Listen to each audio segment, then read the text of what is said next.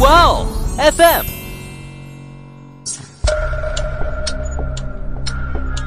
事件众说纷纭，案情扑朔迷离。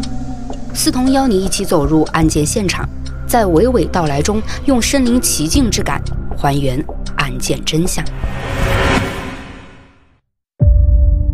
在小屋的舞台上，有一位手脚都被切断的全裸女性，是被当成花瓶那样摆在了舞台中间。不管听几次，都莫名觉得惊悚，就对试衣间都有阴影了。他反而觉得男人就是要靠这些女人来供养，男人就该潇洒的过日子，所以他便把全部心思都放在了坑蒙拐骗和欺骗女人上。他难道没有意识到他儿子于晓东是谋杀犯吗？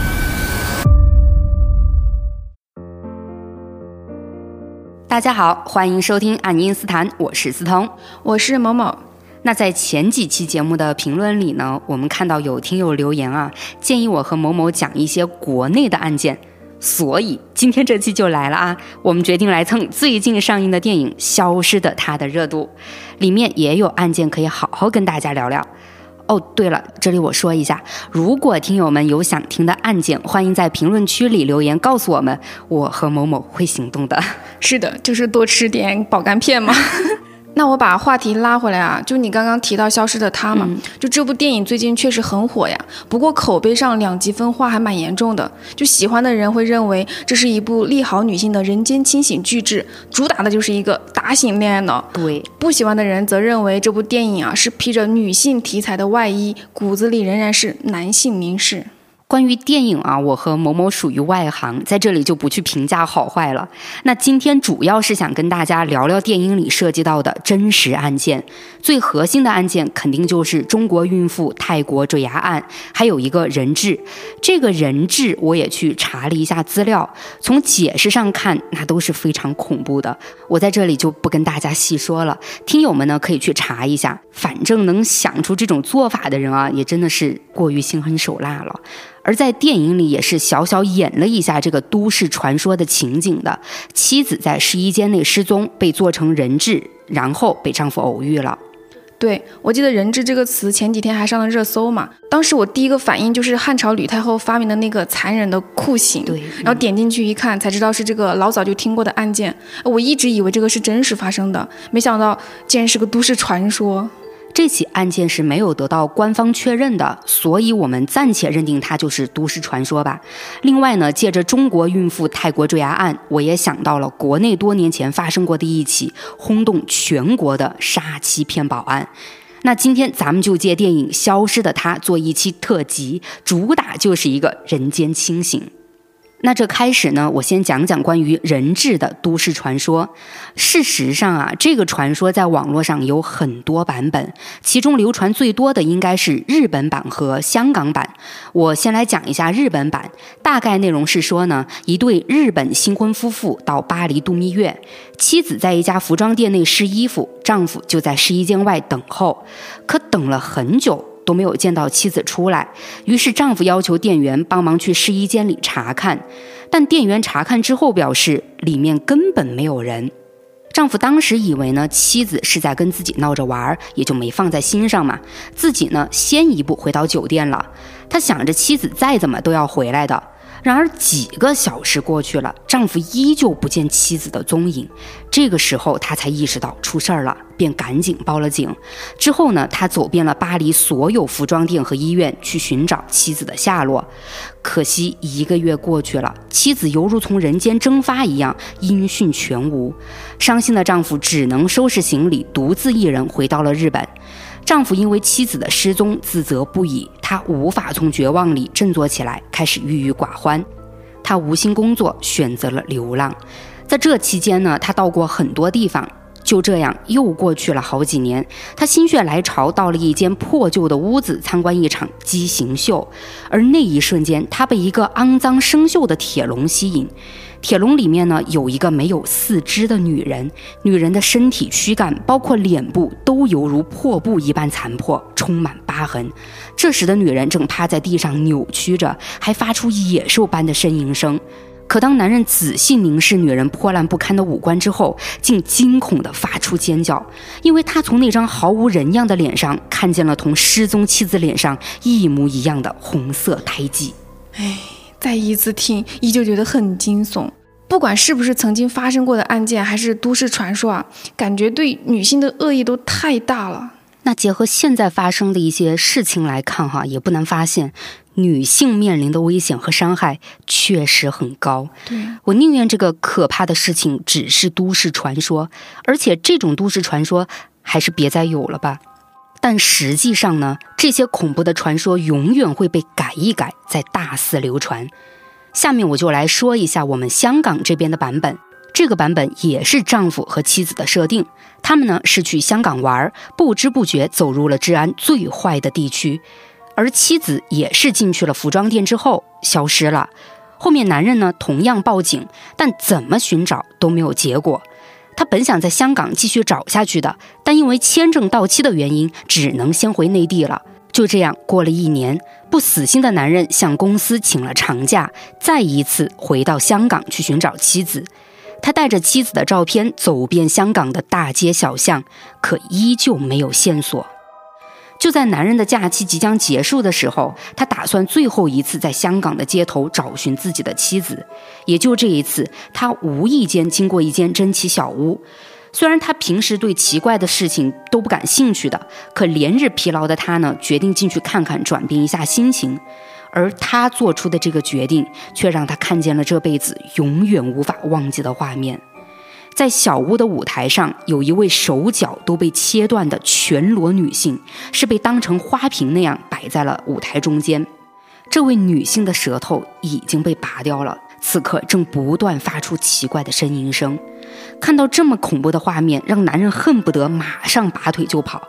但他在强烈的不适中，突然有种直觉，这让他重新看向了那个女人的脸。没错，这个没有四肢的女人正是他一年前失踪的妻子。后来，男人向当地的黑道支付了庞大的赎金，才换取了妻子剩下的躯干。但一切都太迟了。他那可怜的妻子早就疯了，据说现在还住在某家医院里。而到了夜深人静的时刻，他痛苦的呻吟声便在医院里回荡。唉。能感觉出来，不管是香港版本还是日本版本，其实故事内核都一样，只是细节有所不同。但不管听几次，都莫名觉得惊悚，就对试衣间都有阴影了。肯定啦。不过我在查这个都市传说的资料时候啊，有看到一个说法，说这个故事的来源是很早以前法国巴黎某条街上的几家服装店，发现呢有一家同行的生意特别火爆，他们就故意编出来吓唬人，想要以此来影响竞争对手的。的生意，这样一听是不是就没那么吓人了？真的假的？这不就是现在键盘侠惯用的造谣吗？那是真是假呢？确实没有太多资料可以去查证的。那好啊，都市传说呢，我们这一趴就到这儿结束了。接下来呢，我再来讲一下中国孕妇泰国坠崖案。我估计大家或多或少都听说过了。最近当事人王暖暖呢也站出来发声，表示她的经历就是《消失的她》里的原型。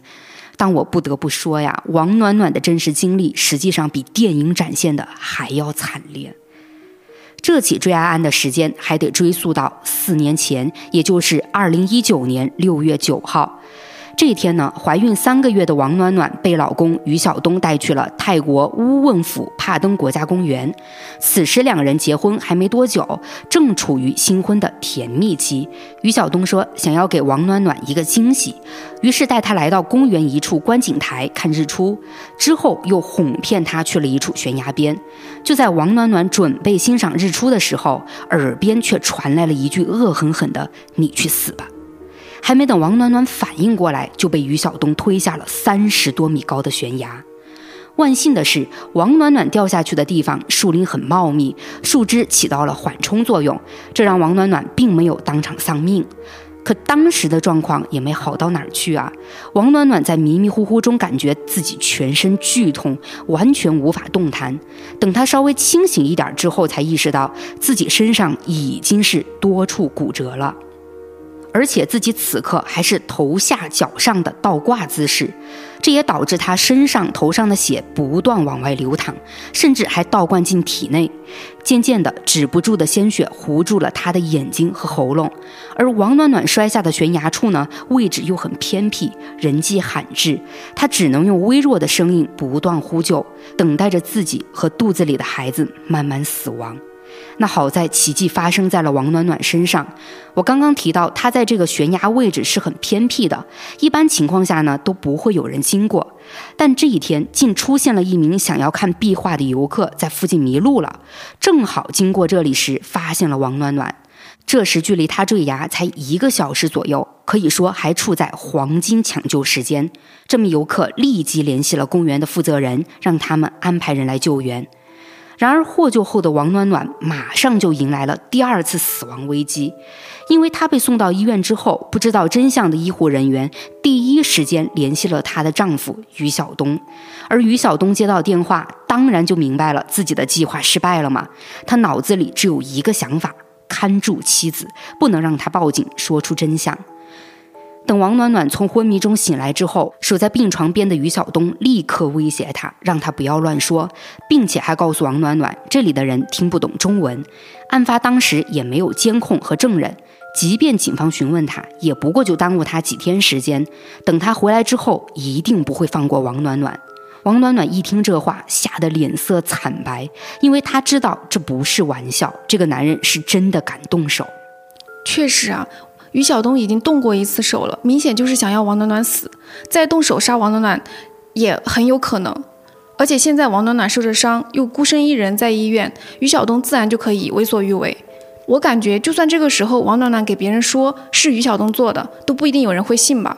不说语言不通这个层面啊，就哪怕真的有人听懂了，都会以为是王暖暖受到惊吓，头脑不清楚才在那说胡话呢。没错，不过王暖暖啊，真的是个聪明的女人，知道危机还没有解除，于是她就努力让自己镇定了下来，装出听话的样子，等待时机。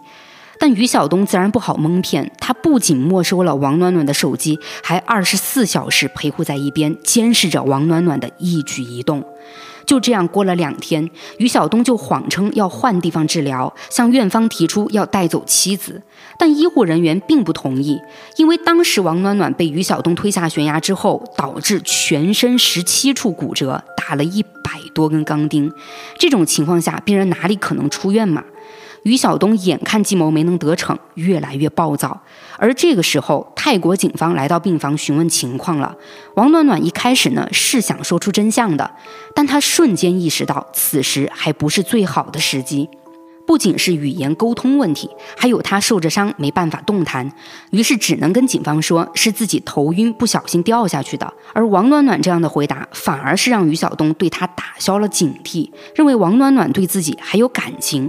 这一来，于晓东同意让王暖暖的好友前来探望。这个好友啊，也是很机灵的，在他们三个人谈话的时候呢，还偷偷录了音，这也成为了之后指认于晓东的关键证据。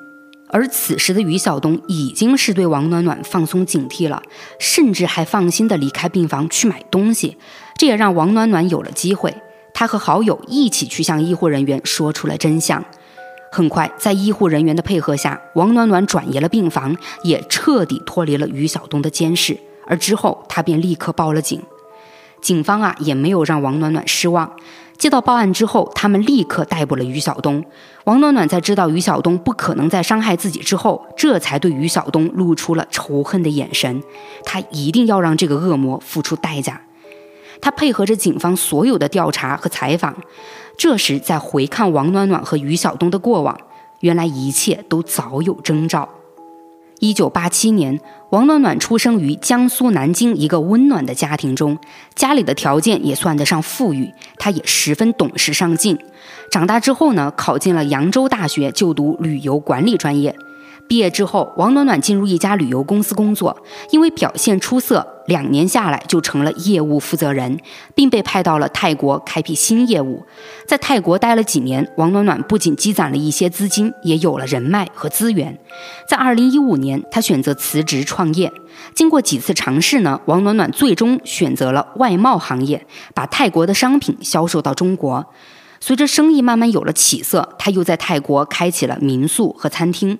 这样看来啊，这个王暖暖真的是好厉害的。你看她年纪轻轻就拥有了自己的事业，而且资产甚至还高达千万。对呀，完全就是女强人。对，但是呢，别看王暖暖在生意场上游刃有余的啊，但在情场上就显得天真又青涩了。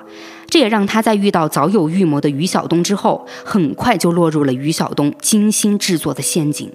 再说这个于晓东啊，他和王暖暖的成长环境完全不一样。他的父亲呢，就是个混日子的赌徒，家里是全靠母亲养家糊口。母亲是一边工作一边操持家务，还要照顾丈夫和孩子，整天疲惫不堪。但就在这样一个家庭中成长的于晓东，却并没有体会到自己母亲为了整个家庭是多么的辛苦劳累。他反而觉得，男人就是要靠这些女人来供养，男人就该潇洒的过日子。所以他便把全部心思都放在了坑蒙拐骗和欺骗女人上，甚至呢还因为盗窃和抢劫被判了十二年。不是于晓东对自己妈妈为整个家操劳的理解，真的太让人生气了。就他以为这个女人为什么心甘情愿、累死累活的照顾他和他那个赌徒老爸呀？如果不是爱人和儿子，谁管你啊？而且我认为啊，就女性在婚姻里也应该要有很清楚的认知，不能被传统观念给束缚。要知道，家庭是需要双方打拼和维护的，不是一个人在家躺平摆烂吸血，另一个拼上命的来维持生活呀。遇到这种情况，只有自己一个人付出，然后另外一个人还在那里插腰指点的，就希望大家能理智一点，让自己尽早回归自由吧。对，那好在现在理智的妹子啊，还是越来越多了。不过于晓东他们家的情况，你想是发生在很多年前，那个时候大多数女性在婚姻里，说句实话也是身不由己的，而且受到陈旧观念的影响，女性也多数都觉得本该如此。确实，可是当时的于晓东啊，你从他的态度上就能知道，他树立的三观就不太正。所以在于晓东出狱之后呢，也没有悔过，反而是继续骗女人的钱，甚至呢像他爸一样也迷上了赌博，很快就欠下了一屁股债。无奈之下，他离开了江苏，躲到了泰国。来到这里之后呢，为了能继续不劳而获，他便计划着隐瞒过去，要在这个地方找个有钱的女人结婚。打定主意之后，他借了网贷，把自己包装成了一个成功人士，开始经常参加泰国的一些同胞聚会。而他的最终目的就是去物色合适的对象。在二零一七年五月十九号的一场聚会中，他就遇到了王暖暖。当时的王暖暖因为忙于事业。感情经历是很少的，于是轻易的就被于晓东的伪装蒙蔽了。在他眼里呢，于晓东自律、成功，性格温暖贴心，而且情商还高，不管聊什么呢都很愉快。这给了王暖暖一种错觉，认为两个人是命中注定的伴侣。可惜真相是很残酷的，哪有那么多天生契合的人呢？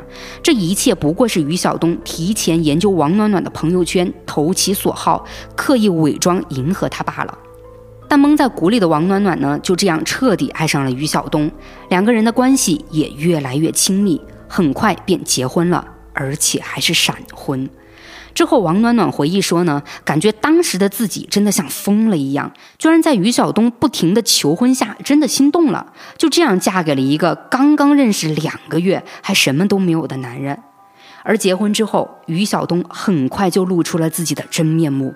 曾经追求时的体贴都消失了，他每天也不去工作，只知道躺在家里吃喝玩乐，甚至呢还开始伸手管王暖暖要钱花。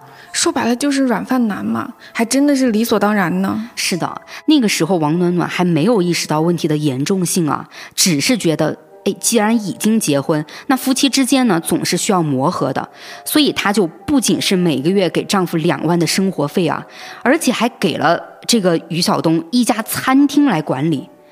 但是于晓东呢哪里会知足嘛？毕竟他的目标是靠有钱妻子来养，好让自己呢去纵情享受生活，所以他并没有去打理生意，反而是重新开始赌博了。不久之后，他就欠下了上百万的债务。于晓东自然没有还债的能力嘛，所以他只能找王暖暖要钱。而在于晓东为自己还债包装出的花言巧语下，王暖暖继续选择相信，也替他还了债务。但没想到于晓东得寸进尺，竟然偷偷从公司账上支走了五百万，然后他还消失了。王暖暖这下可是气得不行啊，直接报了警。几天之后呢，警方是抓回了于晓东，但那五百万已经被于晓东输光了。这次的事情让王暖暖有点心灰意冷。可不久之后，她发现自己怀孕了。于晓东在得知王暖暖怀孕的事情之后呢，那表现可是相当真诚啊！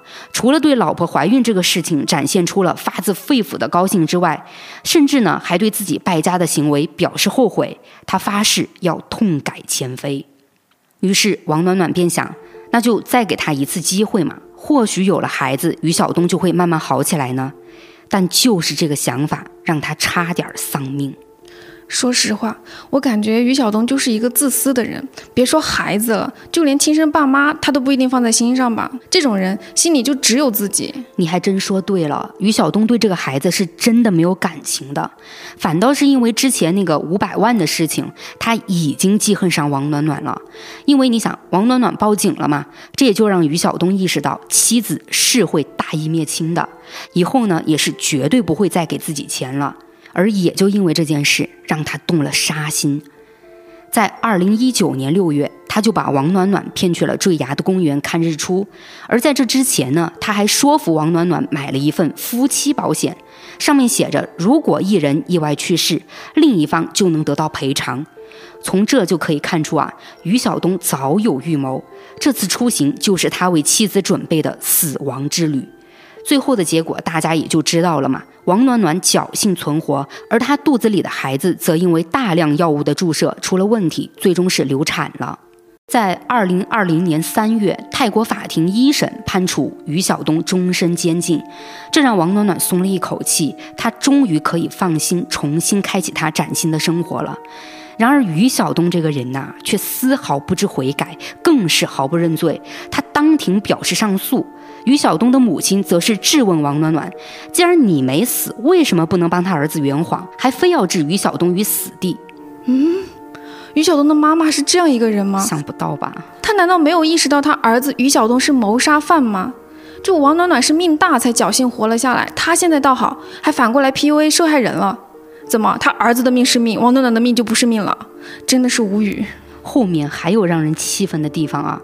在二审的时候，法庭认为案发现场没有找到绳索、刀具等作案工具，所以判决于晓东无预谋杀人，也就是于晓东他是激情杀人，从终身监禁就把他改为了有期徒刑十年。王暖暖得知之后，在社交平台上说：“天都塌了，身体也垮了。”要知道啊，王暖暖从悬崖底下获救之后，是经历了十七处骨折，缝了两百多针，做了八次手术，而在轮椅上也坐了三年啊。而于晓东却只得到十年判决，并且啊，从那一刻起，王暖暖还被铺天盖地的网暴声淹没了。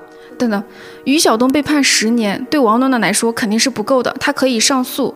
但为什么会有网友网暴他呢？王暖暖不是受害者吗？怎么又来那种受害者有罪论这一套吗？现在的网络世界其实真的一言难尽啊！在当时二审判决下来之后呢，王暖暖肯定是不甘心的，于是他开始准备上诉的材料，他想要让所有人看清于晓东的真面目，让他受到应有的惩罚。但是呢，申诉的过程既漫长又需要很多钱，而他多年在泰国打拼下来的事业也因为这起案件早已停滞不前了，实在是没有多余的资金支撑后续的费用。王暖暖也不愿意接受大家的爱心捐款，于是呢，就决定进入短视频行业，开始直播带货。那结果就可想而知了嘛，什么炒作呀、卖惨啊。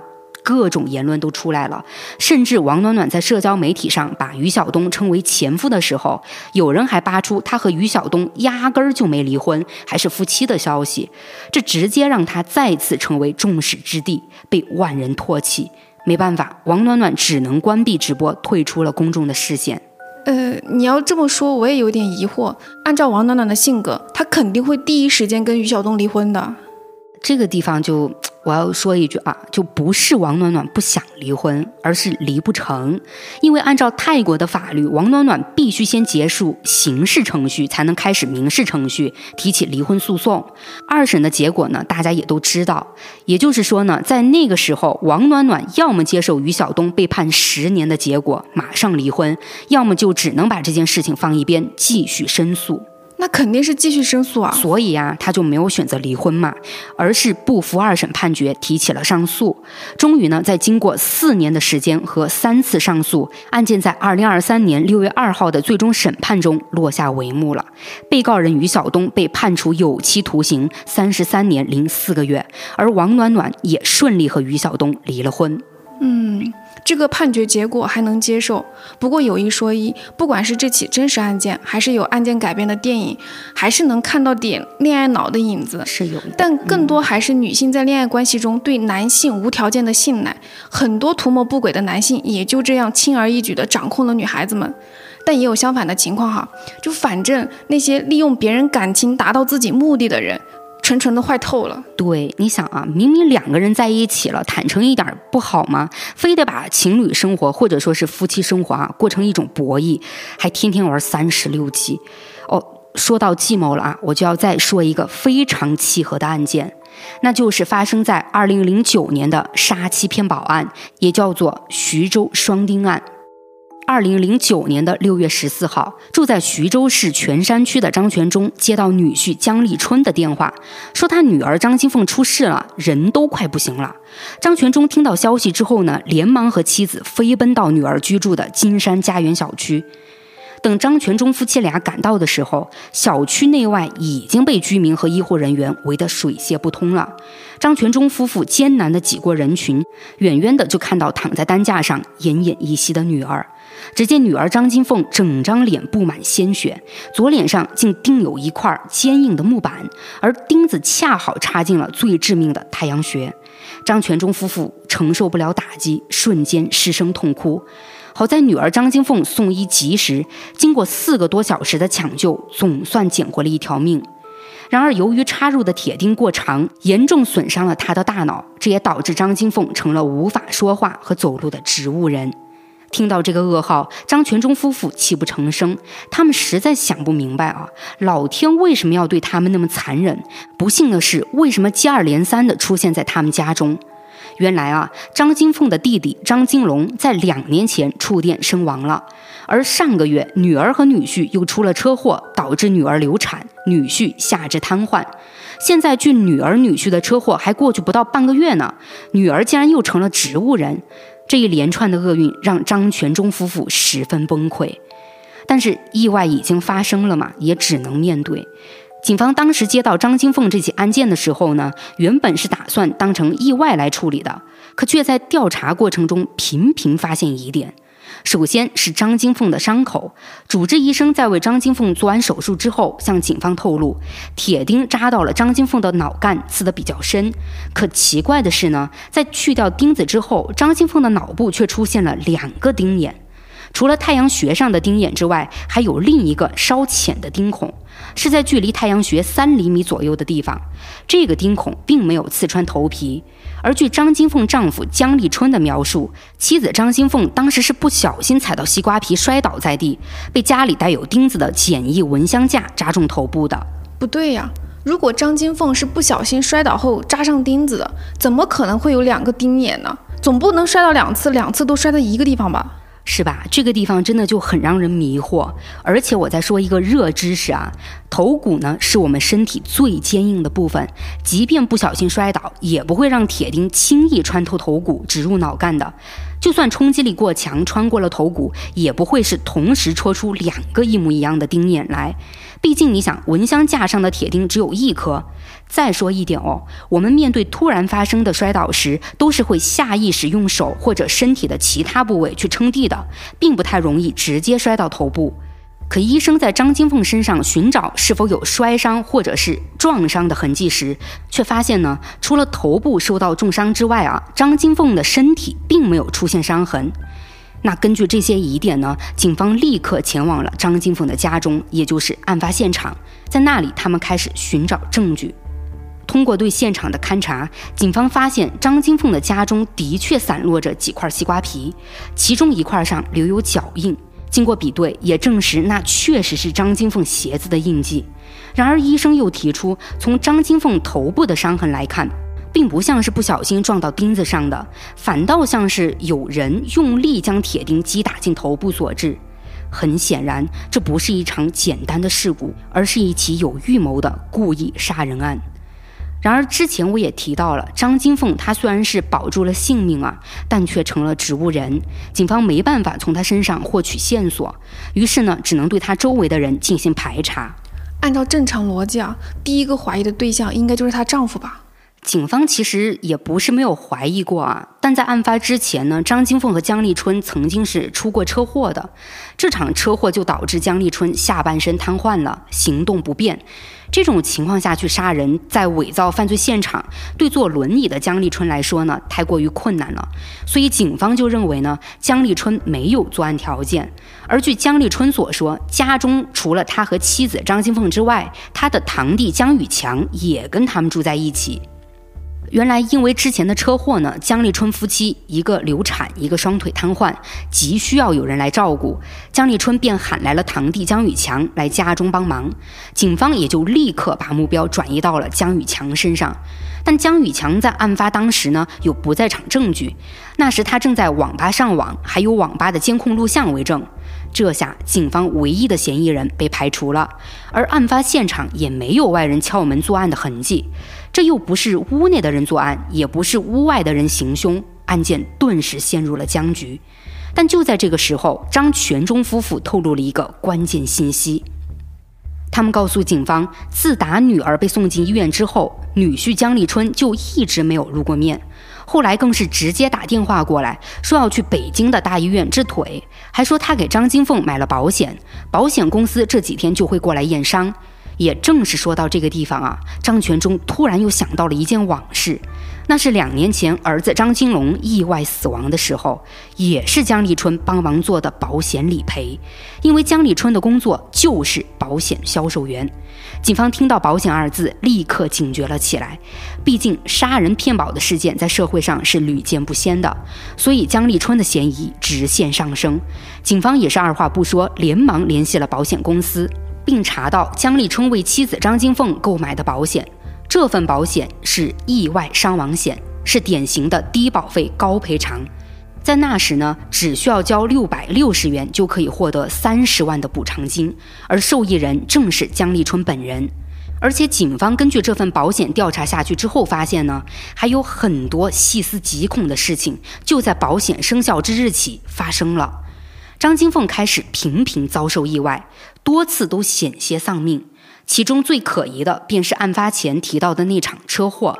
当时怀孕的张金凤坐着丈夫借来的面包车回家探亲，谁曾想开车的姜立春一个不注意，撞上了停在路边的一辆收割机。张金凤当时直接被撞出了车门，这也导致了流产。而姜立春在这场车祸中呢，因为神经受损导致下半身瘫痪。好狠啊！江立春连自己都能豁出去啊！要知道啊，有预谋的人都会为自己想好退路的。当时警方是察觉到了江立春有嫌疑，对这起车祸呢就开始十分重视了。他们特地对当时发生车祸的面包车进行了调查。调查结果显示，张金凤所乘坐的副驾驶虽然被撞得完全变形，但这种撞毁情况很像是人为刻意撞出来的。再对比看姜立春的驾驶位这个地方，除了车窗有所破裂之外呢，几乎是没有半点损伤的。按理来说呢，这样一个不痛不痒的损毁程度，对姜立春而言不应该造成多重的伤才对。可他怎么就瘫痪了呢？就在警方百思不得其解的时候，真相逐渐浮出水面。那是二零零九年七月，之前说是要去北京治腿的姜立春，压根儿就没去，而是回到了老家。警方获悉姜立春这怪异的举动之后，在七月十五号前往了他的老家，并来到了这段时间姜立春经常去上网的网吧中，还在那个地方呢获取了一个关键证据，那就是网吧监控录像里的一个画面。在这个画面当中出现的姜立春根本没有瘫痪，反而是很正常的在那个地方灵活上下楼梯啊。随后呢，在警方严密的布控下，姜立春被成功抓捕，并被带回了徐州。起初呢，姜立春紧闭嘴巴，就是不肯透露任何的信息。是在警方将监控甩在他面前之后，姜立春才彻底意识到自己暴露了，便老老实实的将自己曾经做过的坏事说了出来。原来妻子的两次意外事故，以及两年前小舅子张金龙的意外身亡，都是江立春一手谋划的。我都不用去想理由，肯定和电影里的何飞一样，都是为了钱。当然啊，最核心的原因肯定就是图钱嘛。但我们往深了去挖掘呢，这依旧和江立春从小到大的经历以及性格有关。那我就来具体讲一下这个姜立春。一九八五年，他出生于江苏连云港，父母双双务农，家中条件非常的落后。但姜立春呢是家中最小的孩子，所以得到了全家人的疼爱与关照。久而久之呢，姜立春就形成了懒惰、任性与暴躁的性格。二零零一年，姜立春中专毕业，开始步入社会了。然而，在父母的长期溺爱之下，姜立春已经是一副吊儿郎当、懒惰成性的模样。他成天泡在网吧里，不仅不外出工作，还伸手向家人要钱花。就这样呢，姜立春混日子般度过了四年。直到二零零五年，姜立春来到了江苏，成了一名家电维修工，勉强可以养活自己。到了年底，他在一场聚会上结识了来自徐州的女孩张金凤，两人因为有着一些相同的经历，便很快坠入爱河了，也顺势同居在了一起。刚开始呢，姜立春也立志啊，要改邪归正，力争上游，尽快让张金凤与自己过上好日子。可是，当张金凤的弟弟张金龙来了之后，整个家的情况就变了。那一年呢，张金龙刚从学校毕业，他学历不高，能力不足，找不到好的工作，每天也是游手好闲，在江立春家里蹭吃蹭喝蹭住。江立春虽然心中厌烦，但考虑到这毕竟是女友的弟弟嘛，也不能真的去赶走。后来，张金龙提到自己想开一家话吧，也就是专门给人提供打电话的场所。这个话吧啊，可在当时是相当火的。江立春听说之后呢，认为张金龙开了店嘛，以后就不会住在家里了。于是，江立春就很果断地借了三千元给张金龙。很快呢，张金龙的话吧做起来了，生意还真的是越来越红火，每月都能净赚一千元。看到小舅子在赚钱了，江立春便想要回借出的三千元钱。然而张金龙却装作忘了这件事儿，不仅不还钱，甚至依旧住在江立春家中，连饭钱和房租钱都不愿意承担。为此，江立春十分恼怒，这才动了杀人的念头。江立春为了方便自己，又能杀人又能得财啊，是在二零零七年八月托人给自己找了个保险业务员的工作。要说啊，这个职业真的是太方便他达成目的了。而谋职成功之后呢，姜立春就开始极力劝说张金龙购买保险。他是从早到晚缠着张金龙，张金龙也无奈了，只能办理了一份人寿保险以及三张平安卡，这些最高可理赔五十五万元。受益人是张金龙的父亲张全忠。一个月后，保险合同正式生效。姜立春也开始着手自己的杀人计划。姜立春因为曾经是从事过家电维修的工作，所以他运用上了自己的技能。在二零零七年九月四号，他偷偷的在电饭煲上做了手脚，随后骗张金龙插上插座，这就导致张金龙当场触电身亡。而在事发之前呢，姜立春提前用张全忠的身份信息办理了一张银行卡，并以张全忠的名义提交了理赔申请。要求将赔款全部打入这张银行卡内，谁曾想啊，保险公司并没有第一时间将五十五万打入卡中，而是主动联系了张全忠本人，并亲手将赔款交给了张全忠，这让姜立春构想的拿钱后美美跑路的画面破碎了。现实里，他是一分钱都没有拿到，于是姜立春只能来到张全忠面前。他告诉张全忠，保险承诺的赔偿只有五万，剩余的五十万呢，都是自己花钱周旋的，好歹你要给点辛苦费嘛。张全忠还真的信以为真了，于是呢，按照姜立春的吩咐，毫不犹豫地给他汇了二十万所谓的辛苦费。就这样，姜立春吃着二十万的人血馒头，尽情吃喝玩乐，无所事事了一整年。一年之后，姜立春再次身无分文，习惯投机取巧的他，竟然又打起了杀人骗保的主意。而这一次的目标是女朋友张金凤。有了之前的教训，为了成为保险受益人呢，二零零九年，姜立春和张金凤在徐州举办了婚礼，两个人正式成为了夫妻。婚后，姜立春就立刻催促妻子去购买人身意外伤害保险。保险买好之后，受益人当然想也不用想嘛，就是江立春自己了。我的天哪，婚姻被江立春这样算来算去，这都让我觉得他从认识张金凤开始就有这些坏想法了。这还真不能确定啊，因为这两个人认识之前的事情呢，并不对案件构成什么影响，所以也没有相关的调查。但婚后，江立春确实只把老婆张金凤当做自己换钱的工具。他在明知张金凤已经怀有身孕时，仍然没有让杀心消失。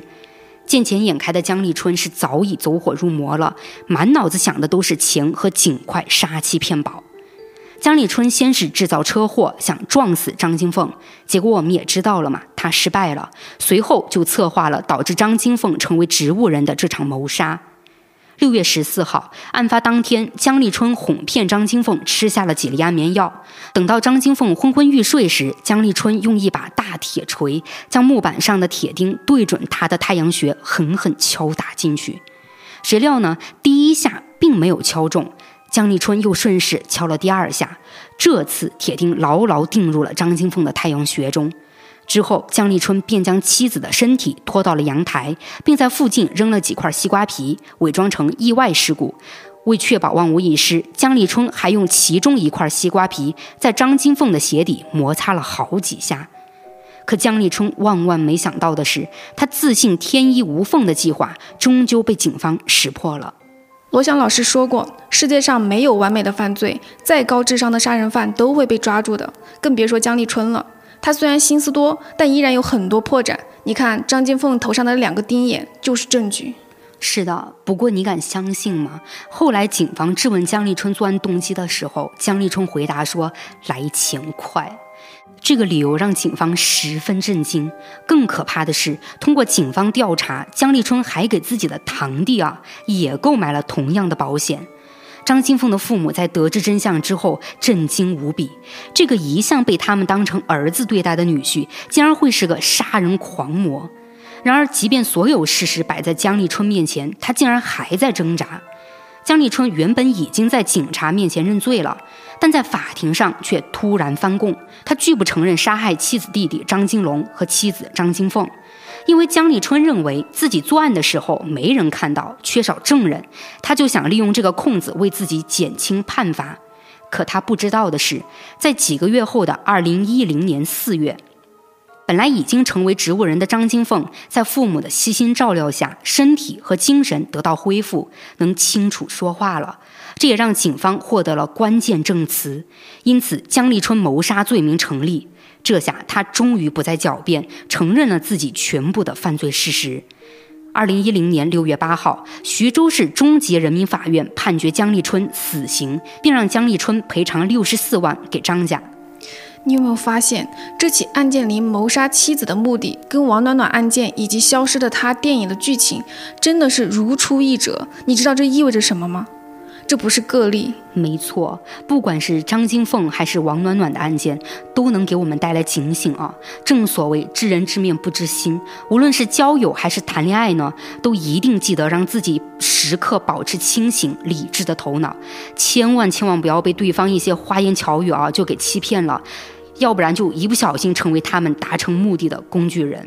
对，这里也不是说特指男性或者女性啊，就每个人都一样。害人之心不可有，但防人之心也不可无。那最后也进入到我的环节了，该让我 Q 一下电影了。是你的趴。对，《消失的她》这部电影上映也那么久了，我估计很多听友早都看过了，毕竟票房那么高哈。确实。对我就不去说了。但我听说《消失的她》也是根据一部苏联电影叫《为单身汉设下的陷阱》改编的。嗯，但这部电影我暂时没有找到资源啊。然后在《消失的她》热度特别高的那段时间，我有去看网友的各种评论，里面频繁提到了两部电影，一个是西班牙的烧脑悬疑电影《看不见的客人》，一个是美国悬疑剧情片《消失的爱人》。有的说《消失的她》是抄袭了这两部电影啊，也有的说是只是撞梗嘛。但毕竟见仁见智。但看不见的客人和消失的爱人这两部片子我都看过，真的绝绝子，大家一定要去看。一个是剧情反转到你怀疑人生，一个是女人狠起来让观众怀疑人生。没错，因为这两部我也有看过，是真的非常好看的。对，如果觉得消失的她看完不过瘾啊，大家呢其实也可以找这两部来感受一下。我真的按头安利给大家。对。好，那今天呢，我就和某某先聊到这儿了。欢迎大家点击订阅、收藏呀，也欢迎大家多多评论互动哦。我们下期再见，拜拜，拜拜。